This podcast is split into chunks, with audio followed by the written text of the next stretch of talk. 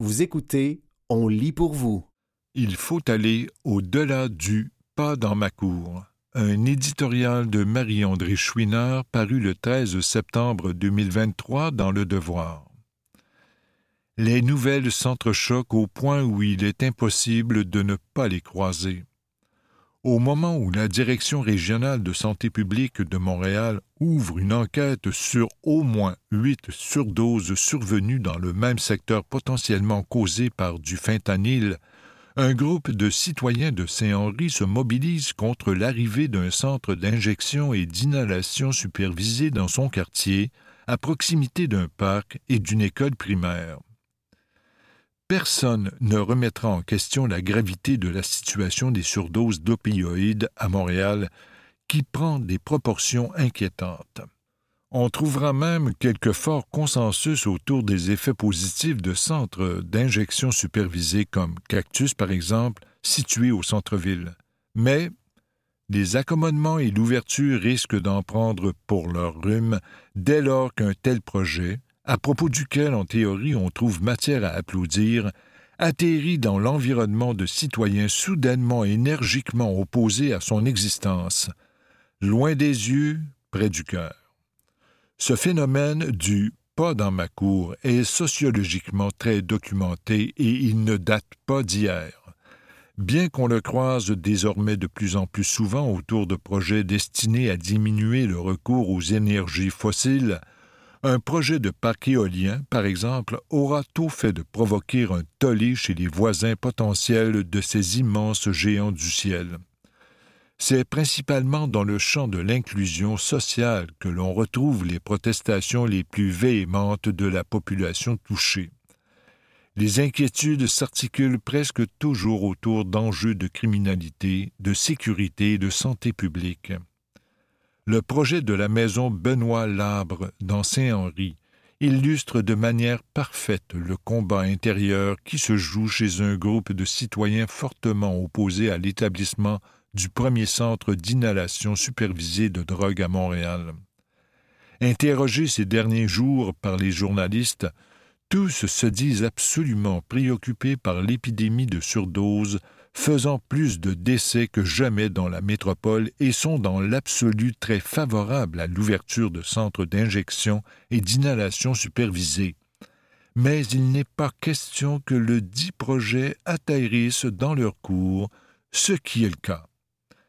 Les protestations des citoyens visent directement le fait que le centre, qui est très avancé, est construit à moins de 100 mètres de l'école primaire Victor Rousselot et d'un petit parc très fréquenté par les enfants. Les résidents du quartier craignent que la portion injection et inhalation supervisée ne transforme le quartier en une zone de trafic de stupéfiants et fragilise la sécurité physique de leurs petits. Les détracteurs du projet en ont contre la proximité du centre avec l'école. Les tenants ripostent Mais où est-il, ce lieu idéal pour faire fleurir les projets d'inclusion sociale? À moins de les excentrer de manière ridicule, ils sont destinés à être au cœur battant et vibrant de la ville, là où les enjeux sociaux se transforment désormais en crise sanitaire. Il faut applaudir à des initiatives comme celle de la Maison Benoît Labre, qui offrira pour la première fois à Montréal aux toxicomanes un centre où il sera possible non seulement de pratiquer l'injection de manière sécuritaire, mais aussi l'inhalation de drogues comme le fentanyl, la méthamphétamine en cristaux et le crack. Le centre proposera des services selon un principe circulaire de l'hébergement à l'injection sécuritaire en passant par la nourriture et des activités en centre de jour. Le projet de construction d'une quarantaine d'unités est situé aux abords du marché Atwater.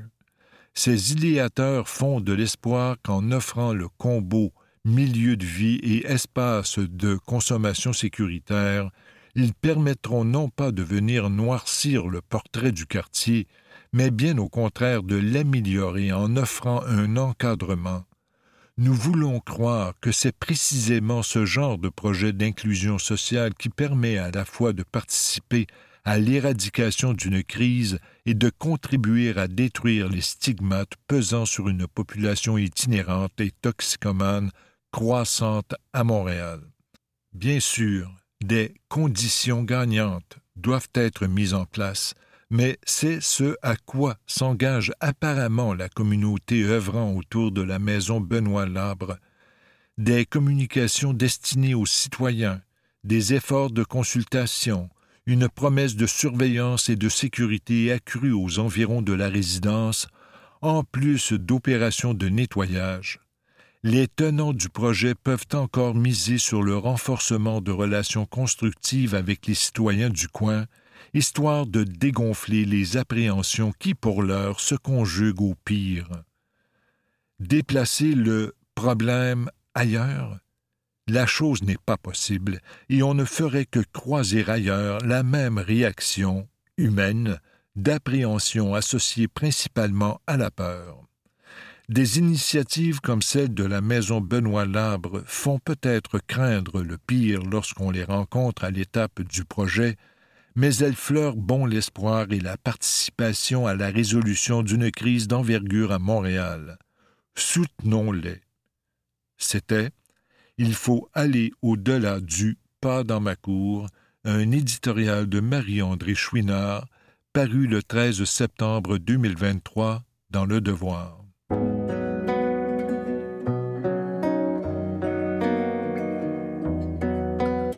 Cote de crédit, nos astuces pour l'améliorer, un texte de Simon Diot, paru le 21 septembre 2023 dans le magazine Châtelaine. Si une bonne cote de crédit est le sésame qui ouvre la porte du financement, une mauvaise, au contraire, éloigne les prêteurs. Voici quelques trucs simples à mettre en pratique pour garder un dossier impeccable. Pour l'immense majorité, acheter une résidence ou un véhicule nécessite un prêt bancaire.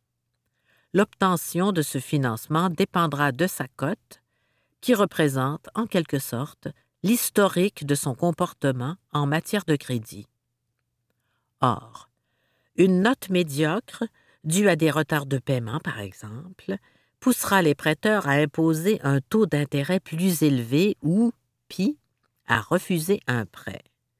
D'où l'importance d'avoir un dossier sans tâche. En suivant ces quatre principes de base, on devrait y parvenir sans trop de soucis. On paie ses comptes à l'avance L'ennemi juré de la cote de crédit, ce sont les dettes accumulées sur sa carte de crédit. Bref, mieux vaut ramener son solde à zéro chaque mois et, surtout, le faire à temps. Même une seule journée de retard sur la date d'échéance de paiement aura un effet négatif, affirme Sophie des Hôtels, syndic autorisé en insolvabilité chez Raymond Chabot. On s'assure donc de payer à temps. Ou mieux, on rembourse le solde de sa carte avant la date d'échéance. Chez les personnes ayant un moins bon pointage de crédit, ça peut faire une énorme différence, soutient Julie Kuzmik, chef principal de la conformité pour la défense des droits des consommateurs chez Equifax, une des deux agences de crédit actives au pays. On reste fidèle à ces cartes de crédit les agences de crédit aiment la stabilité, la fidélité, ce qui contribue à bâtir un bon historique. Si l'on change constamment de carte, on efface de leur mémoire ces bonnes habitudes de remboursement. C'est pour cette raison qu'il importe toujours de garder une vieille carte active en l'utilisant de temps à autre, souligne Sophie des Hôtels. On ne néglige aucune facture. Une facture de téléphone cellulaire impayée, ça peut paraître anodin. Or, c'est tout le contraire, car les fournisseurs de téléphonie mobile font en général appel à des agences de recouvrement afin de récupérer la moindre somme due. L'implication d'un recouvreur entachera votre cote de crédit pendant une période de six ans, même si vous avez payé la facture entre-temps avertit Julie Kuzmik. On respecte sa limite. Une bonne habitude à prendre, ne jamais flirter avec la limite de sa carte de crédit. Sinon, on considère que vous êtes plus vulnérable à un défaut de paiement même si vous remboursez cette dette de consommation tous les mois, explique Sophie des Hôtels. Quel est le pourcentage maximal de crédit à respecter? Il n'y a pas de règle officielle à ce sujet, mais l'Agence de la consommation en matière financière du Canada, qui protège les consommateurs de produits financiers, le fixe à 35 Sur une limite de crédit de 5 000 par exemple, cela équivaut à 1750 dollars. Si on a besoin d'une plus grande marge de manœuvre, on peut demander une augmentation de sa limite de crédit, à condition de ne pas en profiter pour augmenter aussi ses dépenses. Sinon, il y a un très grand danger d'endettement, met en garde Julie Kuzmic. Et ça, ce n'est pas bon pour sa cote. Bon à savoir, il est possible de consulter son pointage de crédit gratuitement chez Equifax et TransUnion. C'était Cote de crédit, nos astuces pour l'améliorer, un texte de Simon Diot, paru le 21 septembre 2023 dans le magazine Châtelaine. Réapprendre à marcher et recommencer à entreprendre un texte de Jean-Philippe Descaries paru le 8 septembre 2023 dans la presse. Maggie Nadine Lamarche est une battante, devenue entrepreneur par nécessité lorsqu'elle cherchait désespérément à soulager sa fille de 18 mois aux prises avec de violents troubles gastriques. Elle a conçu un ourson thérapeutique et fondé l'entreprise Béquet Bobo en 2000 entreprise qu'elle a fait progresser jusqu'en mai 2022, lorsqu'un terrible accident de vélo a fait basculer sa vie et est venu menacer son entreprise qu'elle a entrepris de relancer. Mon entreprise est née de la nécessité médicale d'aider ma fille.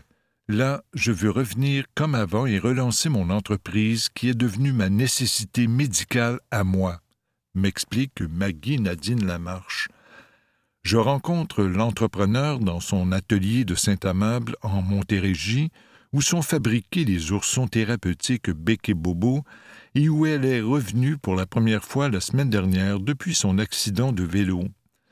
Ingénieure spécialisée en génie de la construction lourde, Maggie Nadine Lamarche a dû hospitaliser sa fille en 1999 à la suite d'une inflammation grave de ses intestins d'une opération à l'ésophage et de l'ablation d'une grosse partie de son estomac.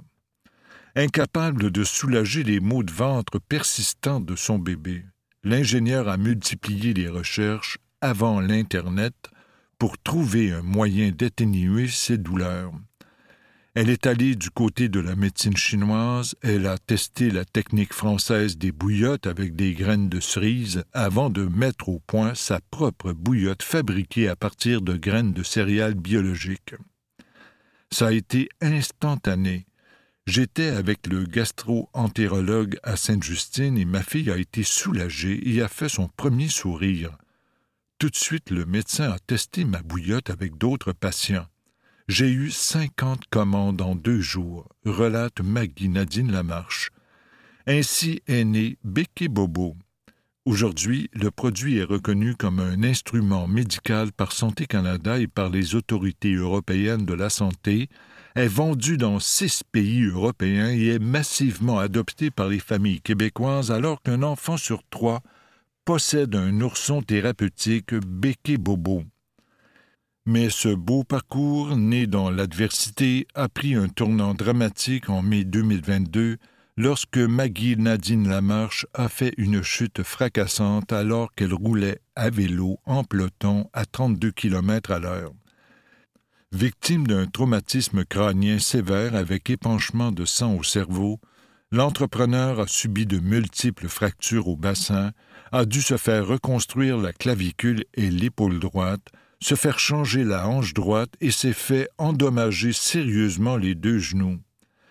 J'ai eu, et j'ai encore des problèmes de vision, je ne reconnais plus les visages, et j'ai encore des étourdissements. Je suis resté huit mois à l'hôpital et je n'ai recommencé à me déplacer avec une marchette que le 16 juin dernier, raconte Madame Lamarche. L'anxiété prend le dessus. Après la contrainte des huit mois d'hospitalisation, Maggie Nadine Lamarche poursuit toujours depuis le mois de janvier sa réadaptation et visite chaque semaine ergothérapeute, physiothérapeute, kinésiologue, psychologue et neurologue, mais a décidé de reprendre en main la destinée de son entreprise qui a souffert de son éclipse médicale. À l'hôpital, j'ai commencé à faire de l'anxiété, ce que je n'avais jamais connu avant. Qu'est-ce qui allait se passer avec mes employés? Je n'avais pas noté les codes de mes dossiers informatiques, je ne pouvais plus faire les payes, je suis tombé en dépression. Mais ma fille est venue me donner un coup de main, et heureusement, trois semaines avant mon accident, on avait complété l'automatisation de nos procédés. Toutes les commandes étaient programmées par le système, on a pu continuer la production, explique l'entrepreneur. Incapable de lire ses courriels, c'est son ergothérapeute qui lui faisait la lecture de sa correspondance. Maggie Nadine est tombée sur une courte vidéo qui présentait le programme Persévérance qui s'adresse aux entrepreneurs en difficulté. Elle a décidé de s'y inscrire. Je me suis présenté là sur une chaise roulante inclinée vers l'arrière, avec ma tête qui était retenue, pour livrer mon témoignage. Ça a été ma première bouée de sauvetage. C'est là que j'ai décidé de reprendre mon entreprise en main. Je leur ai parlé librement de ma dépression que je ne retrouverai jamais ma vie d'avant, confie l'ingénieur et grande sportive. Au cours de la dernière année, Becky Bobo a souffert d'une baisse de 40% de son chiffre d'affaires, notamment en raison de la réduction de 50% de ses ventes à l'exportation qui représentait 40% de ses revenus annuels. C'est moi qui faisais le développement à l'international et tout le marketing. Je participais aux foires de la maternité, des jouets de la puériculture. Ici aussi, j'avais des kiosques au Festival Western de Saint-Tite où des centaines de milliers de visiteurs voyaient nos produits. Cela a créé un vide, déplore la fondatrice de Bec Bobo. Durant son séjour à l'hôpital, elle a entrepris de créer un nouveau design de ses oursons thérapeutiques, une nouvelle collection qui va prendre d'assaut le marché pour la période des fêtes. Je prévois aussi viser davantage le marché corporatif. La ville de Montréal a adopté notre ourson pour sa trousse aux parents. La fondation de l'hôpital du Haut-Richelieu aussi. On va s'adapter, anticipe l'entrepreneur. Si Becky Bobo a permis au départ de faciliter la vie de sa petite fille de 18 mois en la soulageant de ses maux intestinaux pour aider par la suite des centaines de milliers de parents à soulager les coliques de leur bébé, l'entreprise est visiblement en train de redonner le goût à la vie à sa fondatrice. C'était réapprendre à marcher et recommencer à entreprendre un texte de Jean-Philippe Descaries paru le 8 septembre 2023 dans la presse. Dix frais cachés de voyage qu'on a tendance à oublier, un texte de Pierre-Luc Racine paru le 19 décembre 2023 dans le magazine Urbania.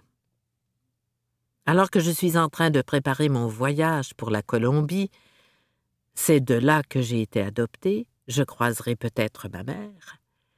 Des choses auxquelles je n'avais pas pensé commencent à s'ajouter à ma pile de dépenses. Petit à petit, ces frais commencent à peser dans mes valises. Même si mes billets pour Bogota me coûtent 800 dollars plus taxes, je m'en sortirai pas en bas du double, au moins, de ce montant. Voici quelques frais cachés à considérer avant de cliquer sur Ajouter au panier. 1. Les resort fees. Lorsque vous visitez certains endroits touristiques, Las Vegas par exemple, des frais aléatoires nommés des resort fees sont régulièrement ajoutés à votre note d'hébergement. À ce sujet, l'administration Biden débat présentement du Junk Fee Prevention Act, qui forcerait les hôtels à divulguer de manière plus explicite tous leurs prix en amont. Toutefois, d'ici l'instauration de cette politique, surveillez attentivement les détails de votre note avant de réserver en ligne. Surtout si vous comptez visiter des lieux très touristiques qui sont souvent bourrés de frais très cachés. Et ça ne se limite pas aux hôtels. Certains restaurants ajoutent en secret des frais au nom farfelu sur vos factures. Gardez l'œil ouvert et votre portefeuille fermé. 2. Les assurances. Notre système de santé canadien fait l'envie de plusieurs. C'est en voyageant et en ayant des bad qu'on réalise qu'on est chanceux, chanceuse de ne pas sortir de l'hôpital avec une dette. Vous ne le budgéterez probablement pas d'emblée, mais vous devriez vraiment penser à prendre des assurances avant de partir pour éviter de revenir avec de mauvais souvenirs et un GoFundMe. 3. Le prix de l'essence. Les compagnies d'aviation aiment nous relayer les coûts lorsque le prix de l'essence monte en flèche. Pourtant, lorsque le prix de l'essence chute, aucun rabais ne nous est accordé. C'est comme si notre gouvernement priorisait les entreprises au lieu de ses citoyens. C'est surprenant, dis-je, avec beaucoup d'ironie. Cela dit, lors de l'achat, vous êtes supposé avoir été prévenu verbalement de la hausse du prix de vos billets Sinon, cette clause doit se retrouver dans le contrat quand vous passez à la caisse. Mais attention, ça ne s'applique pas aux achats faits par Internet selon l'OPC. Frustrant, n'est-ce pas? La seule bonne nouvelle que j'ai pour vous, c'est que si ces frais dépassent 7% du prix du voyage avant les taxes, vous pourriez vous faire rembourser. Renseignez-vous. 4. Les visas et les taxes d'entrée. On n'entre pas dans tous les pays comme dans un moulin, d'ailleurs je n'ai jamais visité de moulin. Généralement, il faut passer à la caisse et débourser des sommes non négligeables. J'en sais quelque chose. Avant de poser le pied en sol colombien, je devrais sortir ma carte de crédit afin de débourser 85 dollars. Bienvenido, Pierre-Luc. 5. Les frais de conversion des cartes de crédit. Vous n'avez sûrement pas remarqué, mais les cartes de crédit vous imposent souvent des frais de conversion de devises étrangères. Souvent, ceux-ci tournent autour de 2,5% Sur un paquet de gomme, ça n'a pas un gros impact, mais sur un long voyage, tout vous coûte 2,5% plus cher. Voyez avec votre banque si une autre carte pourrait être plus avantageuse ou si ce pourcentage ne pourrait pas être diminué. 6. Les options de vol. Certaines compagnies d'aviation vous feront payer non seulement pour choisir votre siège, mais aussi pour vous assurer que votre carry-on pourra être en cabine avec vous. Vérifiez bien si des frais s'ajoutent à votre facture avant de sélectionner ces options lors de votre check-in. Il fut une époque où les options payantes de l'avion tombaient dans la catégorie du luxe. De nos jours, je ne serais pas surpris de devoir payer pour une ceinture de sécurité. 7. Le transport depuis vers l'aéroport. Personne n'a comme destination finale l'aéroport. En fait, si quelqu'un l'a, je pense qu'elle passerait à côté de plusieurs beaux paysages. C'est pour cette raison qu'il faut s'informer sur les façons d'arriver à bon port et sur leurs frais associés. Par exemple, vérifier s'il y a un réseau de trains ou d'autobus connecté à l'aéroport des taxis à tarifs fixes vers les centres-villes ou des navettes spéciales. Au passage, renseignez-vous sur les arnaques courantes. Plusieurs taxis aiment prendre des détours pour vous offrir une belle vue, une astuce pour faire augmenter leur kilométrage. 8. Les frais de stationnement. En tant que Montréalais, je me rends à notre aéroport local en utilisant le bus 747. Lorsque j'ai envie de me sentir comme le 1% je prends un Uber. Après, 1% c'est tout ce qu'il reste dans mon compte en banque. Si vous voulez vous rendre à l'aéroport avec votre voiture, la joie d'avoir votre véhicule qui vous attend patiemment jusqu'à votre retour vous coûtera très cher. Sachez que certaines places de stationnement plus éloignées des terminaux sont moins dispendieuses, mais nécessitent un petit voyage en navette. Sinon, vous avez cet ami qui vous en doit une, c'est peut-être le bon moment pour qu'il, elle, vous rende l'appareil en vous offrant un lift à l'aéroport. 9. Les frais de données. Pour les voyageurs et les voyageuses, un GPS, c'est essentiel. Même chose pour un logiciel de traduction. Mais, avant d'enlever le mode avion après l'atterrissage, assurez-vous d'activer votre plan voyage pour votre téléphone ou d'avoir changé votre carte SIM. Croyez-moi, vous préférez choisir vous-même combien ça va vous coûter plutôt que de laisser votre fournisseur choisir combien il vous charge par mégabyte. 10. Les frais de manque de recherche.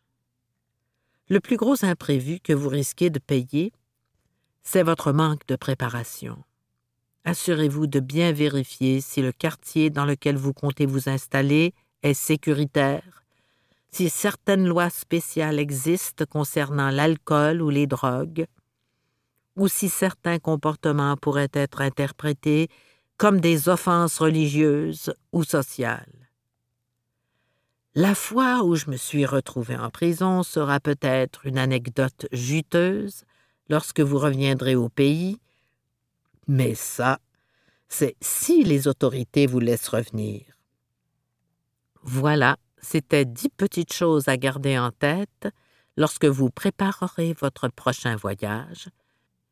Je voulais simplement vous rappeler que votre tout inclus n'a peut-être pas tout d'inclus.